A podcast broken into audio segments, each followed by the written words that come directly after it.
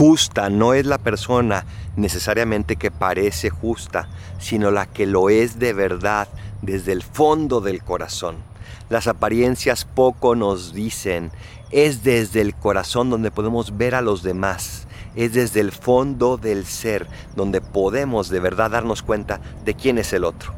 Hoy vemos estas dos personas, un fariseo y un publicano, y aparentemente el fariseo oraba mejor, estaba mejor, cumplía mejor, y el publicano no.